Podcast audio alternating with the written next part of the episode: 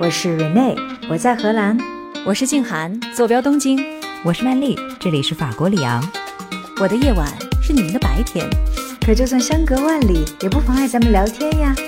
欢迎收听时差八小时。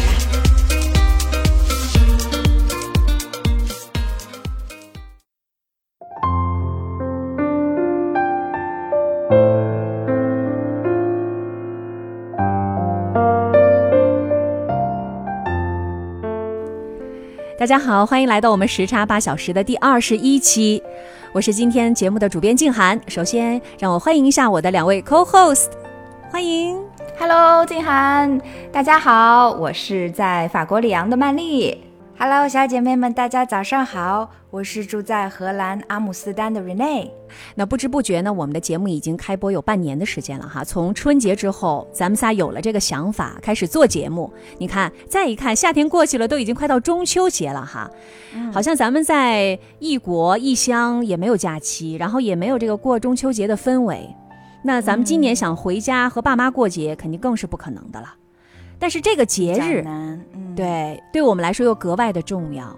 平常呢，想家的时候啊，都是默默的。我记得呢，我看过一个采访，就是采访海外的留学生，说你想家的时候，你会做什么呀？然后那个留学生说。我就看月亮吧。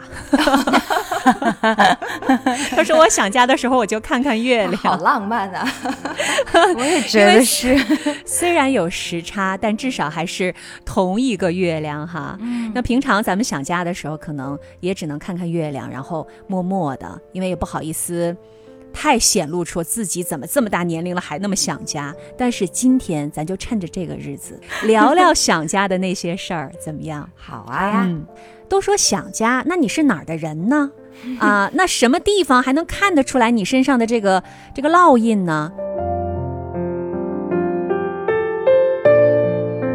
那我先说哈，我是哈尔滨人，嗯，其实呢，你现在要问我说，你哈尔滨什么饭馆好吃？你带孩子去哪儿玩？去哪儿洗澡？因为我们东北的这个洗浴文化特别的 兴盛哈。你说哪个小学是是重点？学区房多少钱一平米？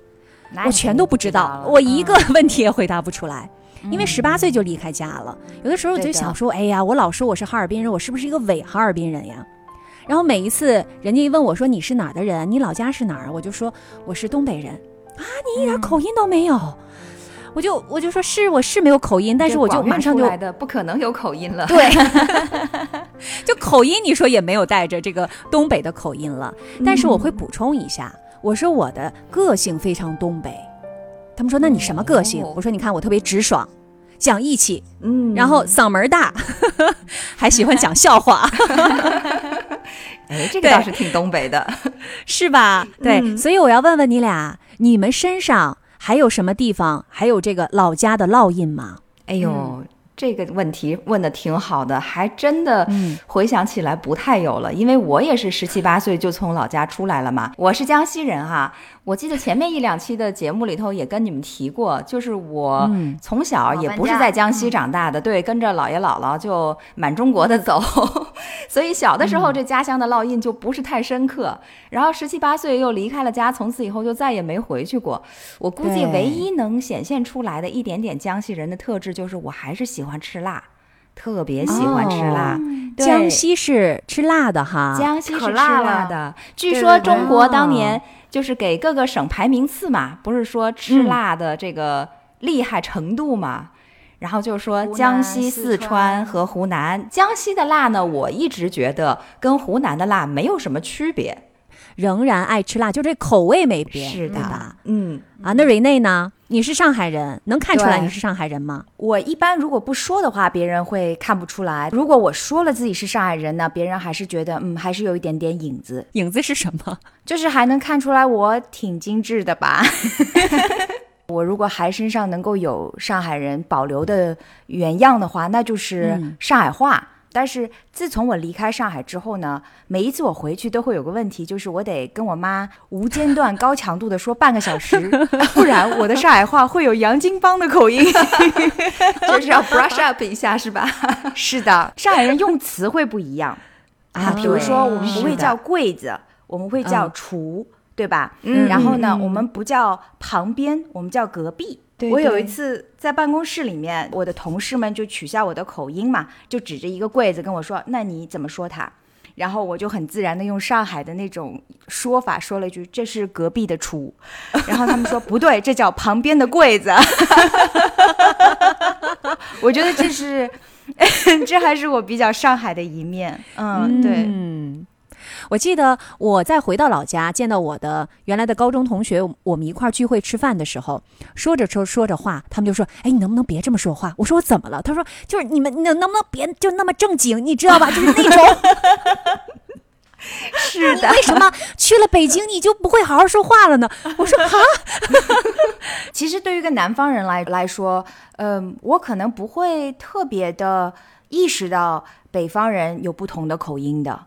我觉得这一点你们、你们跟我讲讲吧，因为如果说你说你是东北的，也是得别人提示我一下。哦，对对对，你好像说的是东北的方言，而不是真正的就是京腔的普通话。是我我会有这种感觉。其实这个没关系。系，嗯，对，因为你发现了吗？这个老家话呀，其实它就是一个暗号，因为你不是东北人，所以这暗号你对不上。你能对上的暗号呢、哦是上海话。你比如说我为什么一下就能听出他是东北人？因为我一听，哎，他这个尾音儿里面可能有一点点调值不够。啊，我就知道，哎，他肯定是东北人。我会根据他的口音的轻重来判定他是辽宁人还是黑龙江人，三十因为东北三省 特别奇怪的这，都能分出来。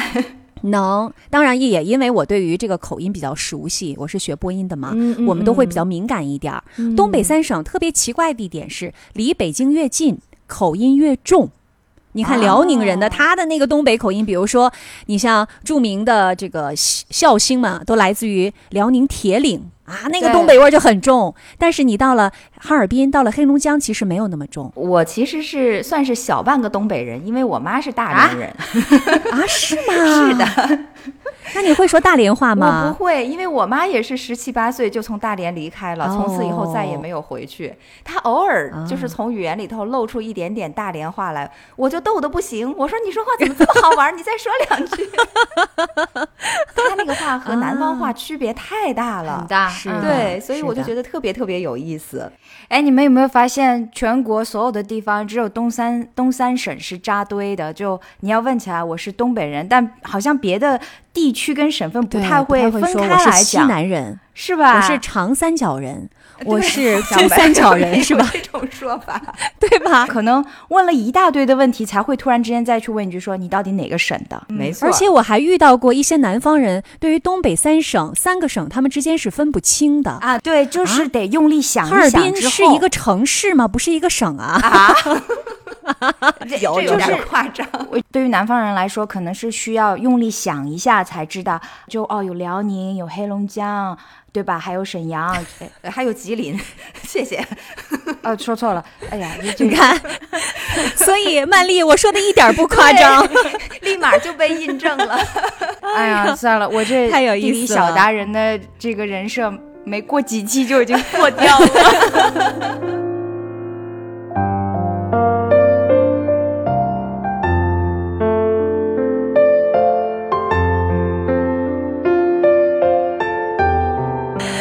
呀，咱们一说起老家，这个话匣子好像一下就被打开了。那咱们接下来说说，每个人都什么时候最想家？好像蕊内最近这个思乡之情特别的浓。对蕊内说哭了好几鼻子了，是不是？哎为什么哎呀哭你不要不是跟我啊讲讲。我也想听，我也想听。啊，我之前也有稍微提到过一些，就是最近呢，就是我们在上海的家终于是动迁啦。然后那老房子呢，我们住在特别市中心的地方，嗯，有一条路叫自中路。我想熟悉上海一点的朋友就会知道，那条路呢，就是现在非常。者名的 非常著名的新天地的所在地，然后呢，也是经历了二三十年跟 上海市政府的这个谈判或者诸如此类的吧，终于动迁了。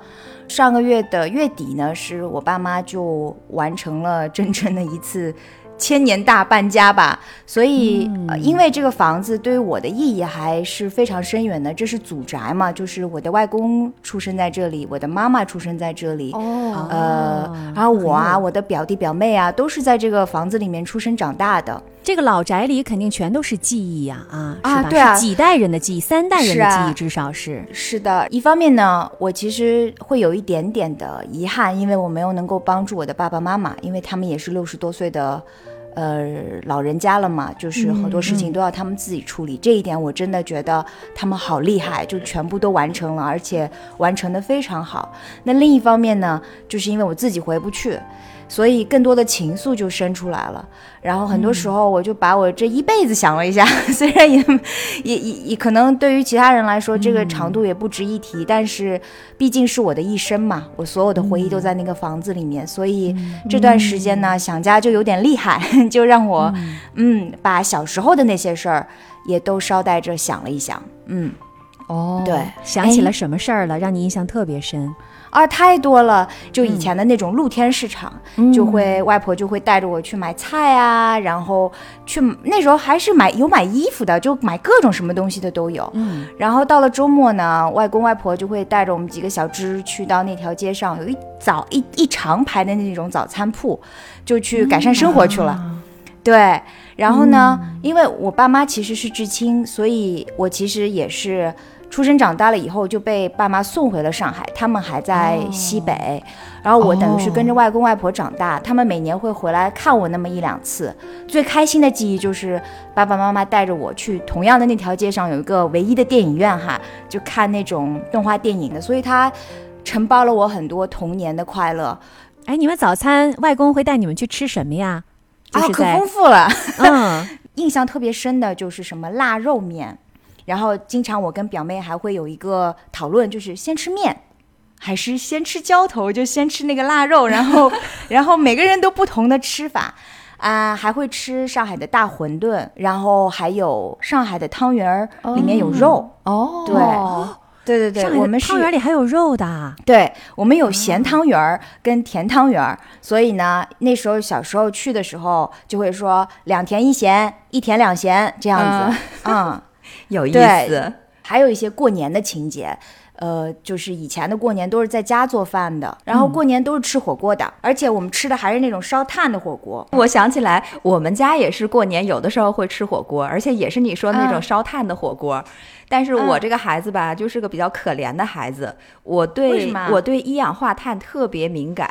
所以一般来说，哦。吃火锅吃到半途，我就有点一氧化碳中毒，对，我就我就自个儿出去吐去了，有好几次都是这样的，对，真的吗？所以你知道，太可怜了过年的时候，一家人其乐融融的坐在堂屋吃。里在吃火锅，我一个人出出去哇哇吐，然后吐了以后呢，又不敢回到那个温暖的房间，因为里面一氧化碳浓度高，所以我就一个人躲在朝北的那个冷飕飕的小房间里。你知道哎我们南方还没有暖气，然后我就在那里关着，因为出去我就觉得晕。嗯，嗯，刚才蕊内你说到的是因为家里面突然要搬家，对是？吧？然后就引起你好多的这个想家的一些片段了。嗯你还有没有什么其他别的时候会特别的想家？嗯，中国过年的时候会更加想家，因为一般嗯我们都没有假期嘛。虽然其实我们可以自己给自个儿放假，但是中国过年的时候，往往是我常常是我工作最忙的时候。嗯嗯，我就记得有一年我在德国出差，我中午在午休的时候，正好是国内开始年夜饭开吃的时候，那我就给家里打了个电话。我记得那是二零一七年的春节，我就跟他们讲说，德国这边下着雪呢，呃，我祝你们新年快乐。然后电话那头就传来了好多就是熙熙攘攘的声音，我一个人就是在办公室里面忍不住了，就哭了出来。那也是一个特别想家的时刻，就每逢佳节倍思亲，这真的是好像全天下都是一样的一种感情吧。但是尤其是就是你回不去的那些时间，那这种思念会额外的更加的强烈。我想起好像也是有一次过年，我妈是一个仪式感特别强的人。大年三十儿那天晚上给你打电话说，听你那边怎么样？因为他那个鞭炮声音太响了嘛，他那声音就变得特别大，说你那边怎么样？我们这边在放鞭炮，然后说 我们吃饺子了，然后我这边你知道吗？在日本安静的跟什么似的，对，静涵，东北能放炮吗？现在？可以，现在还是可以。啊，上海现在好多年了都都不能放炮。我其实特别想念小时候的那种能够放炮的日子。回过头来想想，就是你等着守岁到十二点，然后跑到弄堂口、跟大人一起放那么一串红鞭炮，对呀然后再看着天际那很多那种彩色的那种烟火烟花，那是我记忆当中很深刻的一部分，很温暖的部分吧。我也记得小的时候很小，就跟着我舅舅，因为我舅舅特别多，有好几个舅舅，他们就要放很长很长的那种鞭炮，他们就好几个响的那种，对，然后他们就几个一块儿出去，我就跟在后面，然后躲得远远的，然后堵着，看他们噼里啪啦噼里啪啦。这个就是你最温馨的，但是你虽然有点害怕，可是你那是最喜庆、最温馨的一个记忆。对对对，我小的时候对鞭炮，可能是因为有一次出去跟表哥表姐玩儿，然后表姐就是扔了一个鞭炮，然后就在我身边就炸响了。从那以后，我对鞭炮就很害怕，很害怕。但是我喜欢曼丽太可怜了，对曼丽我过年的记忆，不知道为什么听起来有点悲惨。但是呢，我很喜欢烟花。然后我在南昌的时候呢，有一个表亲啊，就是表哥，他就会买很多的烟花，然后领着我到院子里面去放。哎呀，我就可开心了。而且他那个时候就是已经工作了好几年，也有经济实力了嘛，一般买的就是特别好的烟花对，就是那种到了第二年早上早上起来，你能看到街上放着好大一个桩子，对对对，没错，啊就地上一个墩子 那种。对，那一般我们路过，然后就说，哎，这谁家特有钱？你有看钱人 昨天 你们也这样了这么，对对对，每次都好像我们都可以歌，嗯，对对蹭人家的这个烟花看哈。对对 对，世界的门，已是站在门外把知道的人，望着一个不懂计较的认真。那我们刚刚其实说了一些想家的这些片段、一些瞬间。那家乡的记忆是什么样？刚才蕊内稍微的聊了一下，老家还有什么其他别的记忆吗？嗯，我对家乡的记忆呢，其实不算很多，因为我从外公外婆那里回到我父母身边以后，我就发现这个这个家的管理我的方式 和我的外公外婆不太一样。我的外公外婆是那种放养型的，而且会领着我出去到处跑。但是回到了我这个在南昌的家以后呢，我就被管得特别的严。所以我记忆中的家乡啊，其实范围特别的小。我小的时候，基本上没有在外面吃过任何一顿饭，因为我们家的人从来不下馆子，从来不出去吃饭。对，就是觉得外面不干净，是不是？对对对，我家乡有些什么美食特产这方面我都不是很清楚，因为他们就不让我出去吃。所以你如果问我对这个南昌的这个家乡的感觉哈印，象哈很嗯模糊，因为我对那个城市都不太有印象。哎呦，曼丽真的是个乖乖女啊！那南昌其实是一个什么样的城市呢？就是说，如果它从历史上，或者说它从这个城市的风格上，嗯，你如果从近代史上说，这南昌起义是最有名的呀，这是一个革命的城市。然后你再往远了一点说，特别有名的应该就是滕王阁序吧，因为这个王勃的一篇《滕王阁序》那是千古留名。对、我们南昌还有一个比较呃著名一点的地方，就是八大山人纪念馆，因为他还是一个比较著名的艺术家，对吧？他画了很多的画。然后也算是一个我们江西数得上号的名人，所以我们就专门给他建了一个纪念馆。对，嗯所以从文学艺术上面是一个很有底蕴的一个城市。唐宋八大家里面好像有三个人是从江西出来的，哪三位？欧阳修、曾巩，还有一个是谁？我不记得了。不说别人，有欧阳修这一个人，我觉得他一个人已经顶一 一个队伍了，是吧？应该是这样。对，所以江西呢，就是说起来。也一直引用《滕王阁序》里面那个词儿，他说我们是人杰地灵、物华天宝。可是我后来我就觉得，我说，哎呀，江西人啊，其实挺慵懒的，你知道吗？你看湖南人，湖南的妹子是不是一直给人那种特别泼辣、特别能闯的感觉？对对对，而且湖南菜，嗯，对它就能做到全国都知名。我就老说，嗯我说江西菜其实和湖南菜简直就是一模一样，但为什么嗯湖南菜那么有名？对，但江西菜大家就基本上就没有人听说过呢。江西人的这种慵懒，其实也是一种怡然自得吗？就是你，你从另一面说，就觉得这个地方的人好像有点不思进取，然后就已经满足于现状了。但是你如果从好的那一面说，他们就是很能够自得其乐，觉得哎，我现在生活也不错啊。而且江西其实自古以来也算是一个鱼米之乡，你看它守着鄱阳湖，所以江西其实是一个非常能够自给自足的地方。往往是一个鱼米之乡，大家其实吃喝不愁，心里有底呀、是对吧？那是嗯基本的生活都很好，不太需要去奋斗。你看成都也是一个很慵懒的城市，我觉得现在成都的这个名片好像已经和会生活划等号了。哎，对，那我觉得江西其实是不是也可以打一打这个名片，就是来我们这儿其实可以很舒服的生活。他就 是他还连打名片都懒得打，就我自己舒服，我自己知道就行了。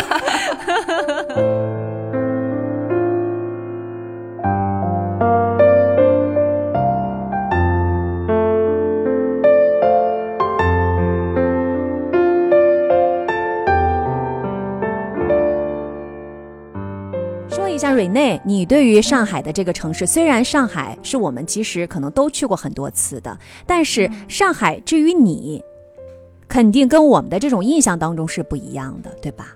对于我来说，家乡还不仅仅是上海，还有就是我爸妈上班的地方，在甘肃兰州。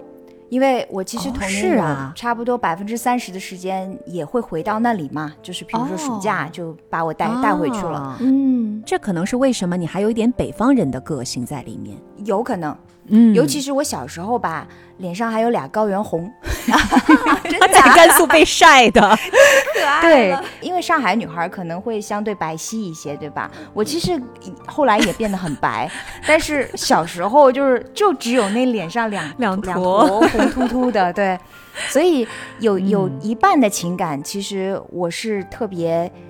眷恋那种在野外生活，在西北的时候，其实家人都在上班，爸妈都上班，也没什么时间管我嘛。嗯，我就可以跟着男孩出去玩儿，然后什么去黄河的一条支流，在黄河里面捕鱼啊，然后去地里面偷麦子啊，哇，就干过这种各种事情。这太羡慕了！你看曼丽的眼睛现在都睁大了，童年还能这样？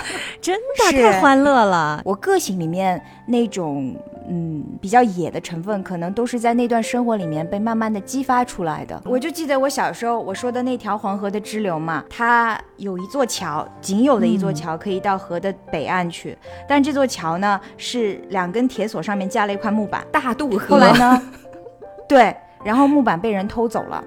天哪！所以大人过桥就是脚踩着底下那根铁索，手上拿着抓着。所以我童年的梦想就是我一定要长高，可以过那座桥。然后可以抓着那个铁索，哇塞对，小时候其实你说句实话，我们那时候长大，你什么你都不知道什么时候你就你就走丢了，你知道吗？我记得有一次我去河里面抓鱼，那个渔网还是我爸亲自给我做的，刚下去。就被水给冲走了，因为很湍急嘛，所所以以说起来 还挺危险的。你自己一个小孩跑到河边，风险比较高。嗯，对。那说回到上海的生活，我觉得老上海人眼中的上海，跟现在大家看到的那个特别光鲜亮丽的上海，嗯是很不一样的。我现在能够闭上眼睛想到的就是外婆去那里生煤炉，然后我醒过来鼻子里第一个味道就是煤烟炉的味道，哦然后耳边就是刷马桶的声音，然后一天就开始了。所以对于我来说，那是我印象中的上海。但是呢，现在城市发展的有多快，我生活的痕迹就消失的有多快。我的小学、初中、高中、大学 都已经没有了。然后我的初中是在比乐中学，那幢楼其实现在在上海还挺有名的，它是一幢、呃法租界的时候法国人造的一幢很 iconic 的楼。据说哈，那个玻璃就是那个窗户的玻璃都是黄金分割的比例。哦，对，而且它的位置特别好，它就在淮海路的后面。但是现在，可能觉得这地方再放个学校太太昂贵了，不值得吧，就被商业化给席卷了。嗯所以这楼还在那儿保留了，但是学校已经搬迁到别的地方了。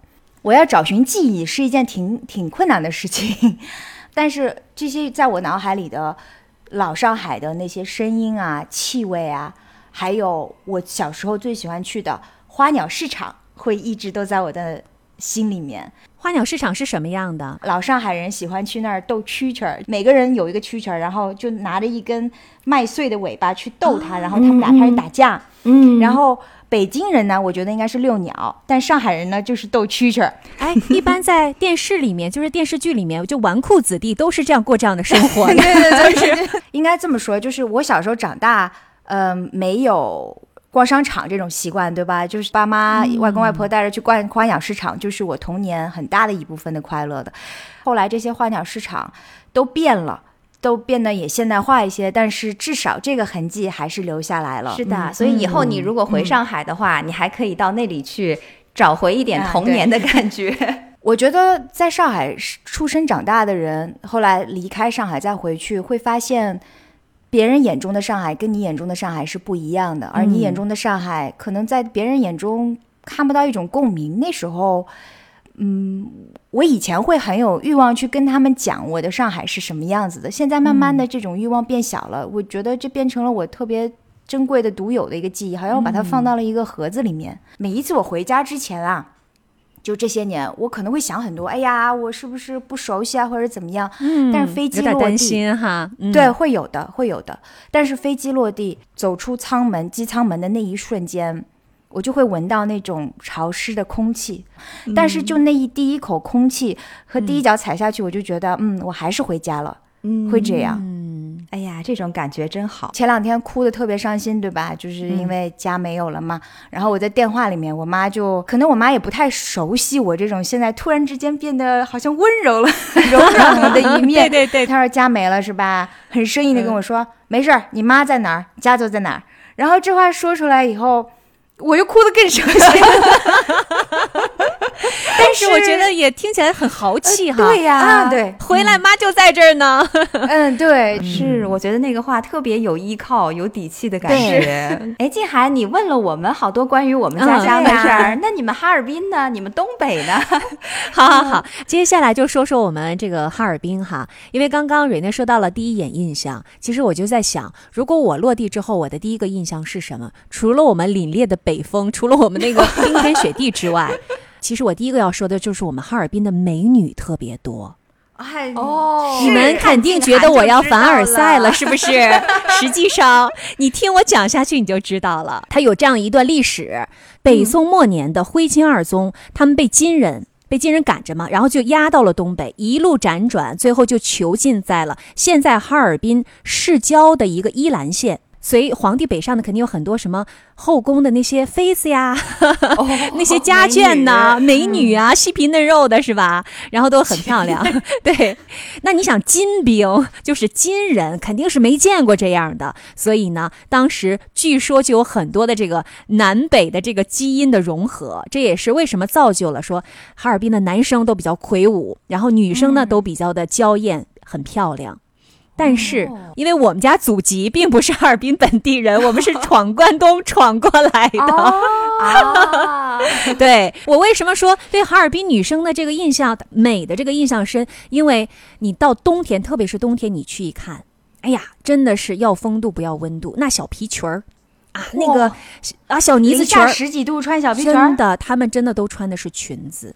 天哪！真的就是哈尔滨女生特别的爱美，然后审美品味呢，我觉得可能一定程度上也受到了很多东欧国家和俄罗斯的一些影响。嗯，哈尔滨有很多的一些独特的用语，其实都是俄语。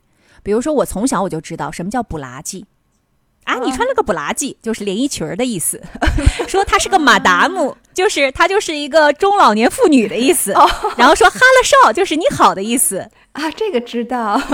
还有比如说我们的那个大面包叫大列巴，其实都是俄罗斯的一种说法。是我妈也说过，哎，这种生活的融合太有意思了。我们家附近小时候有一家那个熟肉公司，嗯，我最爱吃的就是他们那儿卖的哈尔滨大红肠。我直到后来去了俄罗斯，我才知道原来。应该这个红肠也是，要不是俄罗斯传到哈尔滨的，就是哈尔滨传到俄罗斯的。因为全世界我只在那儿看到了一样的红肠。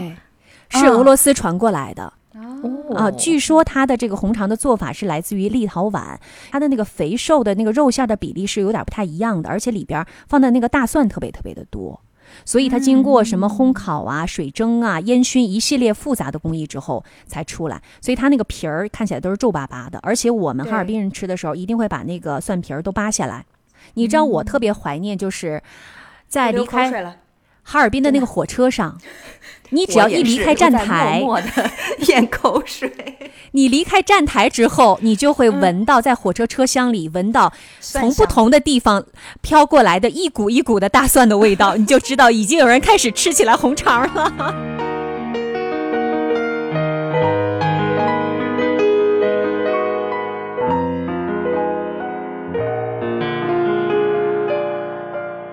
尔滨的历史往回倒到一九一零年，也就是说一百多年前，那个时候哈尔滨已经有四万俄罗斯人了。那时候中国人只有三万人，然后在一九二零年左右的时候，哈尔滨已经非常国际化了，几乎欧洲的移民是占到了一半儿，就是有很多的俄罗斯人，还有法国人，还有可能很多人都不知道，就是为什么在那个时候就已经国际化到那种程度。巴黎，嗯。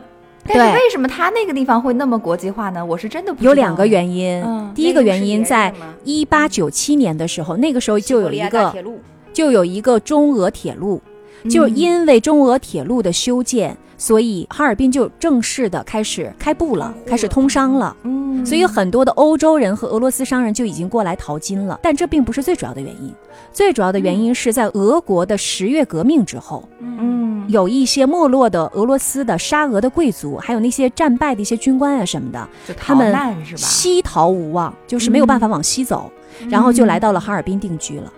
而且他们不但定居了，他们还带来了自己的艺术、音乐、食物、文化、金融系统，嗯等等。二十世纪之初的时候，就已经有自己的芭蕾舞团了，就已经有自己的交响乐团了。俄罗斯的芭蕾舞和交响乐肯定是特别棒的，是的，这也是为什么哈尔滨有很多很多的一些俄罗斯的俄式建筑。嗯，我记得我去年回老家的时候，我在江边跑步，然后我就遇到了一个露天的交响音乐会，就一圈老头儿，有两个老头儿是拉手风琴的，两个是拉中提琴的，一个是拉小提琴的，两个是吹萨克斯风的，还有一个是号。然后还有那些人在唱歌的，都是路人，随来随唱，啊，乐谱、歌词都不需要。所以为什么说哈尔滨它其实也是个音乐之城？我的小时候的记忆都是和哈尔滨之夏音乐会有关的。然后就夏天的时候，傍晚，我妈就会带着我去江边的广场，就看那些交响乐团的户外的演出，当然也有室内的，但是对我们开放的是户外的，听四个声部的那种大合唱表演。哇，哎呀，有这个艺术氛围太棒了。后来我才知道，中国歌剧的发源地就在哈尔滨，是因为从俄罗斯嗯这个传过来的。就你想那些犹太人、那些俄国的侨民，他们其实是肯定离不开自己的音乐的。他们还在哈尔滨开办音乐学校、剧团，然后举办各种各样的音乐文文学的协会，还有举办音乐会。所以就当时其实是聚集了一大批一流的犹太的音乐人。然后当时就已经有很多世界级的音乐家到哈尔滨演出了，哎，搞得我现在好想去看看呀！对呀，好向往啊！然后在一九六一年的时候，一九六一年啊，大家知道那个时候开始，每一年夏天都会举办哈尔滨之夏音乐会。哈尔滨九一九六一年的时候就已经活成了欧洲的样子了，是吧？就是你小的时候，你都觉得一切都是寻常，是吧？然后长大之后，我才发现，我到了很多地方才发现，哎。原来哈尔滨的这种音乐氛围特别难得，是的，嗯嗯，我只有在纽约才听说过有这样的一个氛围。但是我觉得欧洲其他的城市，像什么奥地利呀，或者什么，反正应该也挺多。哎呀，好羡慕，好羡慕，从小就能够有这样的氛围，而且还只是寻常嘛。小的时候不知道哦，原来那是交响音乐会是吧？我小时候就已经看过，他们就把嘴哦就凹成一个圆形的那种歌剧了，就已经在这唱歌剧了，对吧？你都不知道这是这什么，你就反正就是夏天的傍晚，你就。拉个凳子，跟妈妈一块坐在那儿看，对吧？看演出，对吧？你就知道它只是个演出。是的，对，嗯。所以这就是我小的时候的关于哈尔滨的记忆。其实，现在想想都挺有意思的。嗯，好幸福。啊，对，挺幸福的。听了你这个分享吧，我还有个感受，有时候我嗯总觉得自己是不是生早了。我我其实很想去 一九一九零几年的时候 去看看哈尔滨，就是刚刚开户的时候跟外国融合的样子。我也很想回一九三三年的上海，那时候的上海我也挺好奇回去看看的。所以嗯我总会觉得是不是生早了？那个时候其实应该也挺不错的。是生晚了吧？是不是生晚了？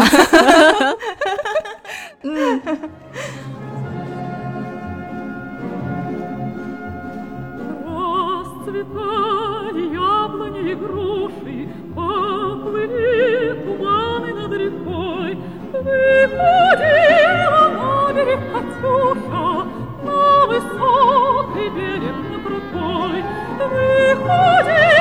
на берег Катюша,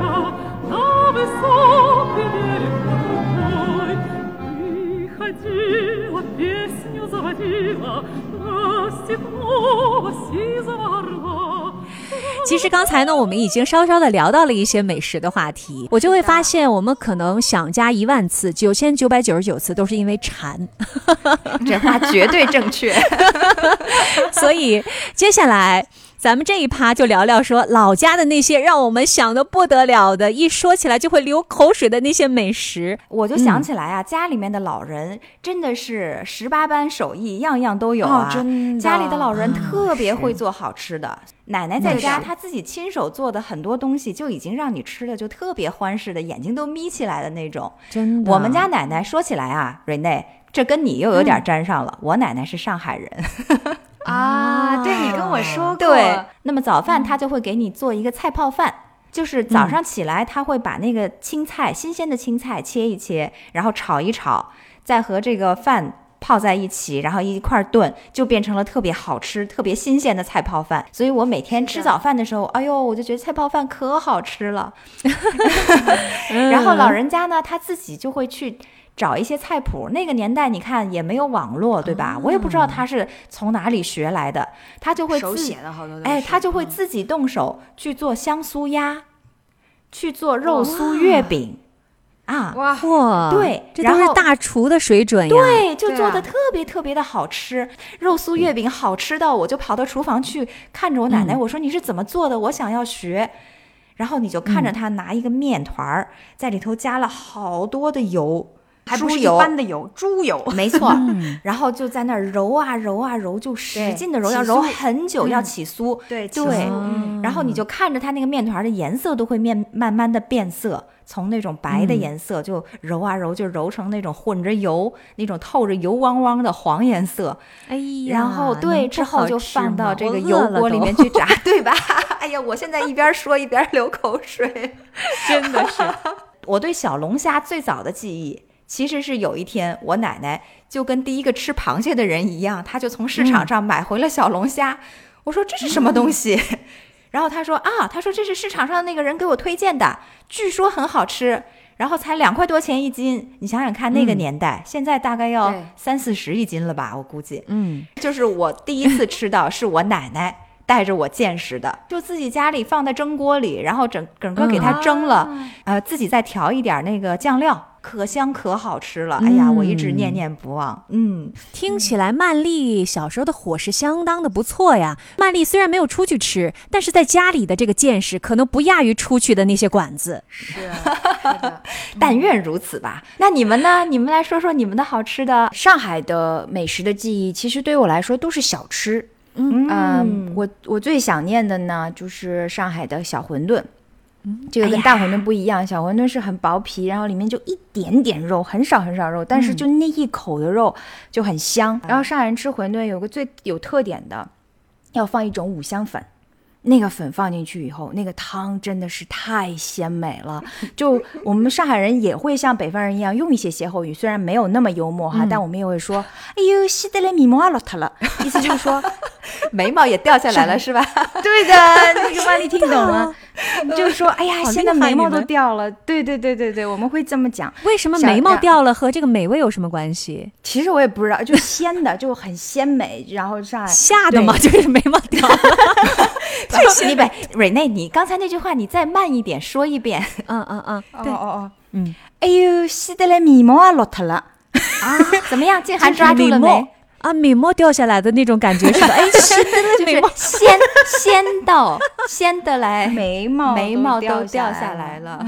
啊，现在看来，这是上海独有的一种逻辑，就是是的鲜是的美的东西鲜的会眉毛掉下来。对就，那那一口汤，我觉得就嗯还魂了。嗯，嗯，然后我还会想念上海的冷面，就是到了夏天天气很热的时候，嗯上海就会做那种其实就是麻酱冷面，就拌的，嗯。可以认为是上海的热干面，然后然后旁边会有不同的浇头，呃，有什么烤麸呀，然后有什么三丝啊，三丝里面就比如说有嗯、豆芽，有萝卜丝，有胡萝卜丝，嗯，也会有什么青椒炒肉，这些是我印象当中，哎，我现在嘴巴里都能尝到这种味道。我觉得 今天这一期就是不停流口水的一期。是的，嗯，家的味道嗯更多的也是爸爸妈妈、舅舅舅妈，还有我奶奶啊，我还有我外婆给我做的饭。就我每一次回去，舅舅就永远都会给我蒸一条鱼，然后我回家吃饭那条鱼，他们都说不要动啊，这条鱼是他的。对，然后哎呀嗯好受宠的感觉哈。对，就有一种被宠溺的感觉。还有就是我爸爸做的浓油赤酱，因为上海人典型的就是浓油赤酱嘛，他做的那个上海的八宝辣酱，嗯，哎呦，就是配什么都好吃。嗯、你一一碗做一碗热饭，然后上面浇一点凉凉的那个辣酱、也可以，然后你下一碗阳春面，然后上面再放一点那个辣酱，哎呦，真的是有一点点像北京的炸酱，但是上海呢、用料会很多，它里面会放笋丁、放花生、放呃猪肉丁，然后香菇，，还有豆啊，干儿，对，虾米一定要放虾米，虾米是哦这个的 highlight。然后它这个酱料嘛，因为它比较咸，所以它是放的时间、储存的时间又可以比较长。嗯，然后我爸就会做一锅，然后如果我一个人在家的话，第二天就舀一点出来放在面上面，这个也是我非常想念的，而且这个无法炮制。还有另外一个呢，就不是上海美食，我也非常的想念，嗯，凉皮。啊这，是陕西的是吧？对对，纽约有一家，呃，西安名师，现在特别有名了，在曼哈顿。因为我在荷兰没有那么容易吃得到。我记得我几年前回纽约的时候，我所有的朋友都说带你去吃凉皮去，这这是他们爱我的方式。因为在他们看来，就我爱吃凉皮这件事是大家都知道的，去到哪儿都说，哎，找凉皮去吧，就那种。回北京也是，回上海也是，就是这样。嗯，哎，那说起来，咱们仨都爱吃凉皮儿啊，对我也挺爱吃凉皮儿的，嗯，我也爱吃。然后我在里昂这边前不久刚刚找到了一家做的特别好吃的凉皮儿，所以我很开 心。我要去找你玩怎么样？你终于要来找我玩了吧？这次说真的啊，不许再放我鸽子了。哦，不许不许不许不许！听到凉皮更多了一个动力了。我告诉你，我在里昂可逗了。这边哈，你待久了，你就会发现，你先找到一个华人的社团组织，就在微信上的啊，你慢慢的就会发现有凉皮群，有粽子群，有月饼群。然后什么都有，可见曼丽，你的这个啊群和我们现在聊的这个主题特别贴切，非常就是想加一万次，九千九百九十九次都是因为馋。你看，错里昂的华人都已经因为馋成立了各种各样的群。我当时目瞪口呆，我说我算见识了，你们太厉害了。你看啊，刚才你们说了好多小吃，然后也说了家里的菜，那接下来呢？对我得上点硬菜了，因为刚才我这个口水流了半天了，我也得馋馋你们。我记得我曾经听过一个相声，那个相声里面就揶揄我们东北人，说我们把猪肉炖粉条都已经当成珍馐了。我当时就想说，你肯定是没有尝过这道菜，你要是尝过了之后，你就知道。上的中国》嘛，当然是珍馐啦。但是呢，今天其实除了猪肉炖粉条之外，我其实特别要说的是一道杀猪菜。你们吃过杀猪菜吗？杀猪菜真没吃过，为什么叫杀猪菜呢？就是因为原来在过年之前，农村有很多就是过年要杀猪的这个习俗。你在杀猪的时候在吃肉啊，嗯左邻右舍都要过来帮忙的。所以呢，哦主人家呢，为了答谢这些邻居们，就用那个猪骨头汤熬汤，然后加入五花肉啊、什么血肠啊、酸菜、粉条这些作为答谢，犒劳一下邻居们。嗯所以这道东北菜，你看它有蛋白质吧，有脂肪吧，有碳水吧，有维生素吧，一样不少。它当中的一个重要的菜就是酸菜。这就是我们冬天的主要的维生素的来源了。哎呦，我小的时候就想说，怎么上顿酸菜，下顿酸菜呀？但是呢，现在真的再一回想，那个酸菜，它是一直炖它，然后那个口感还特别的爽脆，而且它的这个酸味儿，其实一下就把那个肥肉、五花肉的那个油腻给解了。嗯所以这道菜它就特别特别的鲜，而且呢，里边还会加一点血肠嘛。嗯，你们吃过血肠吗？我吃过，然后在吃的时候呢，嗯你在旁边准备一碟蒜泥，再加上点酱油，就那个肉片儿还有那个血肠、酸菜都蘸着这个蒜泥来吃。哎呀，太好吃了！这个就是我觉得，对，就觉得真那个是一口回魂啊！你说哎咱们今天这一期做完以后，这得怎么补偿才能补偿回来？我也没有什么大众凉皮群啊，可以给我解忧啊。你这 先存着，先想一想。另外一个硬菜就是锅包肉，你们知道吗？无论在哪儿，只要说出锅包肉这三个字，就相当于确认过眼神，就知道是老家人了。对的你的这个话匣子啊立马就可以打开。所以每一次我回哈尔滨的第一顿，我一定要去一家百年老店，叫做老厨家，去吃他们家的锅包肉。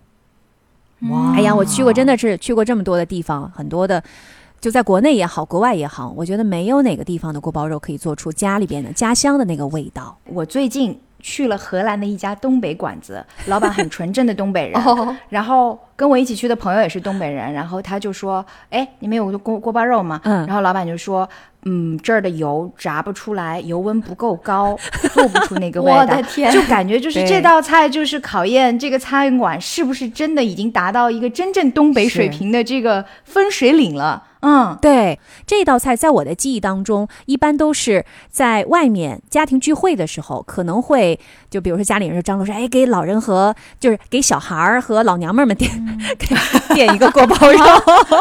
为什么是老娘们？就是我跟你们说，这个“老娘们”这个词儿吧，它在东北，在我们哈尔滨呢，也不是一个贬义词，就是大部分东北地区结了婚之后的女性，通通变成了老娘们老。娘们儿，因为它是一个甜酸口的一个菜，所以比较适合女生和小孩儿。一般男生是比较少点这道菜的。OK，哎我正想问是老爷们儿怎么不吃？对对对对，哎，嗯，静涵是不是东北人其实不怎么吃辣呀？东北人不太吃辣。其实东北人也不太吃酸甜口的。为什么这道菜是酸甜口的？老娘我后来就是我还真的去查了一下，你们还记得吗？就是那个时候，中东铁路不是就修好了，然后很多的俄国官员就过来了嘛。当时呢，在哈尔滨有一个道台府，道台府就是清政府设立的一个省级的这样的一个机构哈。嗯，然后呢，道台府为了和这些俄国的官员打交道，为了迎合他们的口味，就让自己家里的厨师把原来那个鲜的那个炒肉片儿的那个味道改成了酸甜口的。哦，然后这样试着做了一次，俄国官员就说：“哎，这个好吃，好吃。”我觉得这个传说也许有道理，这是为什么？可能樱桃肉啊，比如说还有什么，就是一些在我们国内没有的，但是酸甜口的菜，在欧美特别受欢迎。到哪里都有古老肉。对对对对，古老肉。其实还有一个，我觉得，嗯，也是很有哈尔滨特色的，就是哈尔滨啤酒。嗯，你可能会想说，我们那么冷的地方，可能大家都喜欢喝白酒，是吧？但实际上不是，哈尔滨人其实主要还是喝啤酒，而且我们还有一个。长期哈尔滨人在酒桌上津津乐道的一个笑话，就是说两个南方人到哈尔滨餐厅去吃饭，两个人就点一瓶啤酒，喝了喝了整个晚上，就觉得这不能想象，不能相信。静涵，我见过你们东北女生，然后 两个人进来说：“来，先来一箱啤酒。”然后就是一箱好像是二十四瓶还是三十六瓶的，反正就哐就搁在地上了，然后就开始了。静涵，你也那么能喝吗？我其实不太行，我还真没跟你喝过酒呢。对我爸是属于那种喝一瓶脸就红的那种人，就是喝一杯，啊然后他比比较过敏，过敏嗯所以呢，嗯他在亲朋好友当中，特别是过年期间，我爸就属于那种说，哎，算算，他也不能喝，也不要强迫他，然后他就有点孤寂，你知道吧？其他别的人就开始说，哎呀，不能大口喝啤酒，这生活还有什么乐趣可言的那种。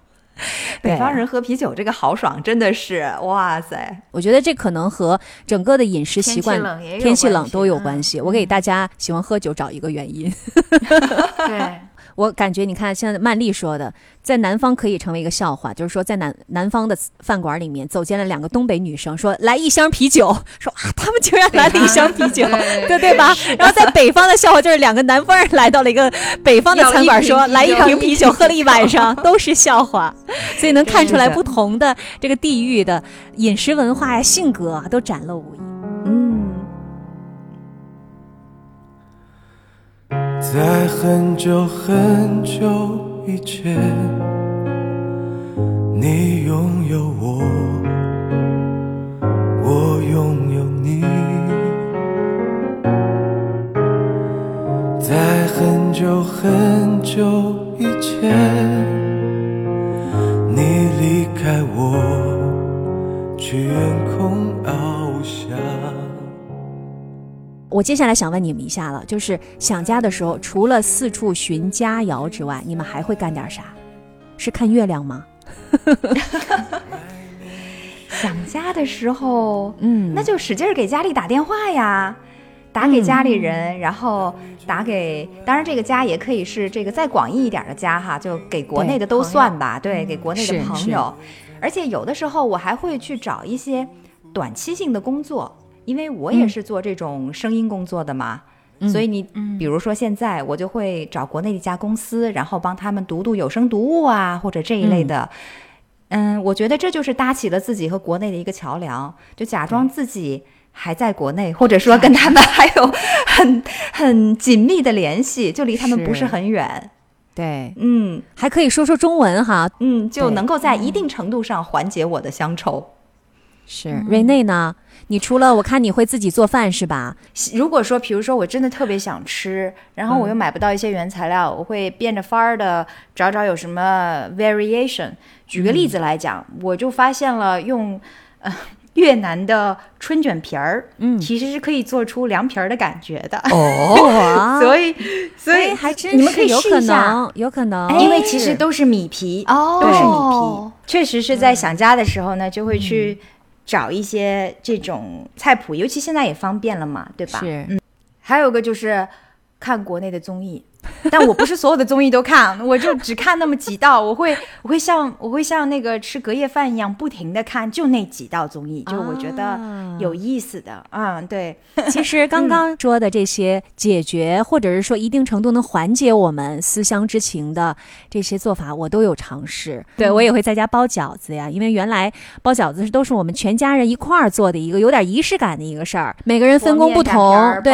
对但是现在就我一个人，但是好在他们都非常捧场，非常喜欢我这个包的饺子。你包什么馅儿的呢？我一般会包胡萝卜，再加上香菇，再加上肉馅儿，然后还会放一些呃木耳，还会放一些笋在里面。我喜欢，啊，那真是那真是良心商户啊，内容好良心啊。对。对，哎，我妈会包饺子，嗯。所以我跟着她从小也会包饺子。嗯嗯，这是我们家很有特色的非上海传统的一点。嗯，啊，我也特别爱吃可能饺子。这个可能南方人就南方同学不是特别多，对。我们北方对对人，我妈每一个节气都会给我发，今天是什么什么什么样的节气，然后通常后面除了吃面条就是吃饺子，吃饺子占到百分之八十。我妈她不是也算是一个东北人嘛，所以她也特别爱吃这一类的东西。对，然后我小的时候跟她学到的吃的一个东西就是这个这个大葱蘸酱啊。真的，你爱吃大葱蘸酱？是的，哇，这个是相当生猛的，相当是很生东猛吧北的一种吃法。但我一般呢，我是会就外头它不是有那种面饼嘛？一般来说，我会拿面饼给它包一下。另外呢，我还要在里面加黄瓜。我觉得黄瓜是能够很调味儿的那种。所以后来就是我是离开了家以后，忽然发现。我就爱上了这个大葱蘸酱，尤其到了北京以后，你又很有机会吃到这些东西。有些东西真的只有家乡的那口味道才最正宗，是就是你出来了以后都吃不到那样的东西了。啊，对，嗯，对，所以我在这边，如果一旦真的想家了哈，我就嗯闷着头，我要列一张长长的食物单，说哼，我等我回去了，对我一定要吃这些东西。你知道包括什么？Rene，我在上海也待了那么久，上海的黄泥螺、草头。青团这些东西，其实在别的地方都不太容易吃到的。对，嗯，一定要回到那里去吃。前一段时间不是七八月份的时候，云南的那个菌子们都成熟了吗？嗯，哦，我又吃不到，这个是，然后我就咬牙切齿的订了一公斤给我爸妈。然后我说我吃不到，你们替我吃也是好的。我也会这样，我也会这样。我看到国内哪个同学或者同事在他的朋友圈推荐了什么好吃的，我立马下单寄给我爸妈说，哎，人家推推荐的这个特别好吃，你们一定要尝尝。没错，时光一逝永不回，往事只能回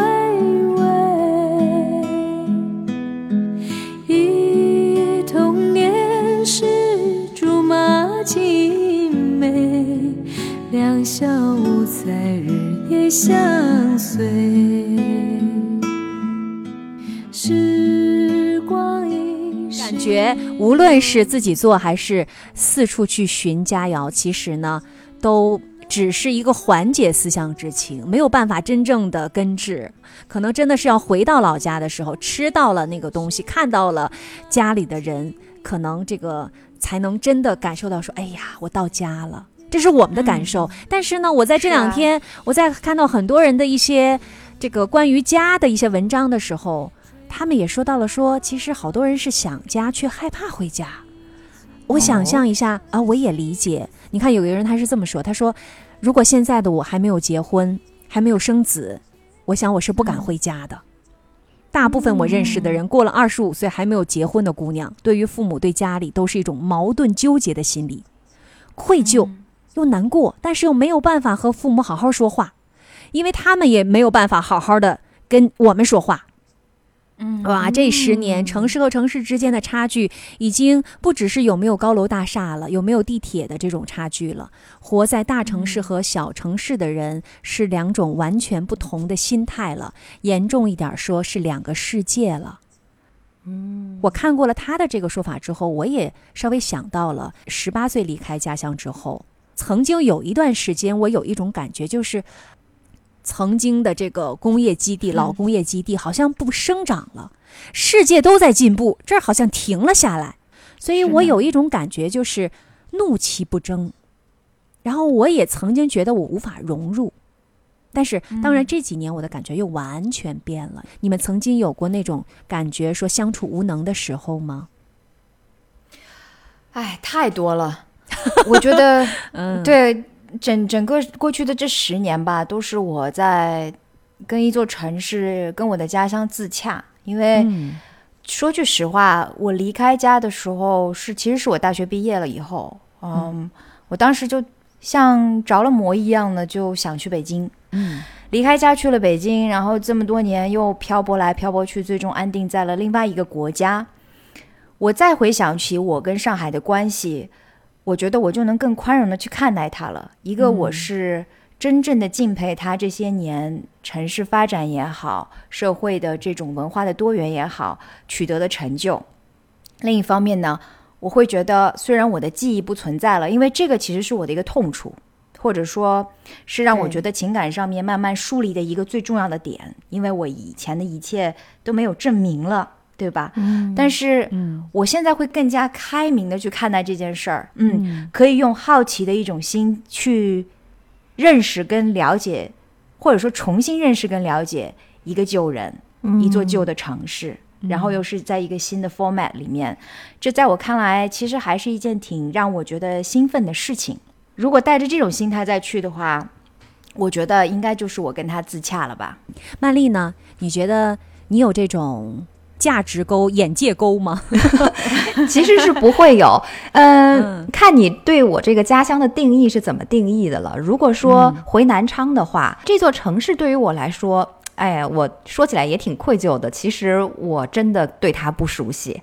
然后呢，我如果是回到我自己家里的话，我南昌的家这几十年都没有搬过，也没有怎么大装修过，所以我每次一回家就觉得时光倒流了，我又回到了童年和少年的时代，就是时间是凝固在那里的，没有变动。嗯，像一个好好让我们羡慕啊！我回家的模式就是基本上不出门，除非有要好的同学约我，所有的时间都待在家里。如果说跟父母出去的话，无非就是陪着他们走到菜市场去买买菜，然后就是在附近的地方溜达一圈儿，全部都是我以前就是生活的那个小小的区域，不出方圆三公里。所以对于我来说，我回家一点都不害怕。随时可以上路，因为我回家就感觉就是回到了我自己的从前嘛，嗯，就完全没有疏离感，哎随时可以进去。嗯，在这一个月里面的我，非常的羡慕你。啊是吧？以后我不知道我会不是会，但是对，就是可以回到自己的从前里面，对。回到小时候，就像一个时间胶囊，嗯对吧？对看看你是的小时候，时光倒嗯流了，太美好了。刚才说到的那些，比如说小镇青年，他来到了大城市之后，因为可能他没有按照像小镇一样或者老家的那种节奏去结婚生孩子，再回到了自己的老家之后，他承受的那种压力。比如说，来自于父母的期待啊，来自于这些亲友的这些唠叨啊，嗯 所以他会有的时候感觉害怕回家。嗯，嗯，对，这个也会有的。嗯就比如说，我也是未婚未育，对吧？所以回家也会有这些压力。但是呢，我总是把我最真实的一面就录给他们，心里面就在说。关你们什么事儿啊？那嘴上呢也会很技巧的去说，因为他们可能也有他们自己的 pitch book，就是这就是他们吃饭要该该聊的话题，你得给他们这个机会把这些话题都聊完聊完了，嗯对吧？那之后你就可以跟他们说一些别的了。嗯，是的，还是会有，我能够明白。披星戴月的奔波，支离山中。当你迷失在路上，能够看见那灯光，不知不觉把他乡当做了故乡。只是偶尔难过时，不经意遥望远方，曾经的相依，悄悄地隐藏，说不出的诺言，一直放心上。有许多时候，眼泪就要流。那扇窗是让我坚强的理由。小小的门口，还有他的温柔，给我温暖，陪伴我左右。你看，咱们小的时候，父母离家的时候就跟咱们说说，哎，爸爸妈妈去上班了啊，晚上就回来。对咱们长大了呢，咱们每一次就跟爸妈说，哎，爸爸妈妈，我去上班了啊，过年我就回来了。像咱们呢，就是，哎，爸爸妈妈，我们走了啊，我们不知道什么时候回来，就回来了啊 疫情过了就回来。而且现在现在因为疫情的关系，就变得没有归期了。如果说问我什么时候最想家，我觉得就是我不能回去的时候，我最想家，也就是现在。是的，我就看到有人说，就是回家是我们当代人最奢侈的一个自由，所以我都希望咱们仨哈都可以早日实现回家自由。嗯，对。真的，而且呢，我也希望借着今天的节目，跟我们的爸爸妈妈，或者是跟很多在异乡啊的这些啊、我们的听众朋友说，也代替他们跟他们的爸妈说哈，我们其实真的非常非常的想你们。虽然有的时候我们经常装出来一副好像有点不以为意的样子，装出一份我们好像一切都搞得定的样子，但是好了，今天你们知道了，其实我们真的对家里的一切都非常的想念。而且我们是离家的日子越久，这个想念就越重。还有就是告诉爸爸妈妈们，我们也知道你们很想念我们，对吧？嗯，所以不要有那么多的担心。对，就不要觉得我们不想念你们，没心没肺，绝对不存在，不能够。嗯，我感觉接下来跟他们视频的频率要更加密一点，改成这个每周两三次啊，每天一次啊这种。嗯，哎呀，好的眼圈都红了。嗯，好的，那我们今天的节目就在我们仨各自红着的眼圈以及流着的口水当中，可能就要结束了。谢谢金航跟曼丽，嗯、告诉了我很多我以前不知道的关于哈尔滨啊，关于江西南昌的一些故事，嗯，让我觉得中国那么大，有好多值得我们有机会的时候回去看的地方，充满好奇，也充满热爱。是的，嗯让我回到小小的门口，给我温暖陪伴我左右，给我温暖陪伴。那我们这期节目就到这里啦。我是正在东京的静涵，祝大家中秋快乐！嗯，我是在法国里昂的曼丽。中秋节大家要多多的吃月饼哦。我在里昂自己也订了几个月饼，从月饼群里面订来的。对对对，我是住在荷兰阿姆斯特丹的 Rene，祝大家月饼节快乐，一起看月亮哦。嗯，好的，真的是天涯共此时哈。那我们下期节目再见，拜拜。大家再见，拜拜拜拜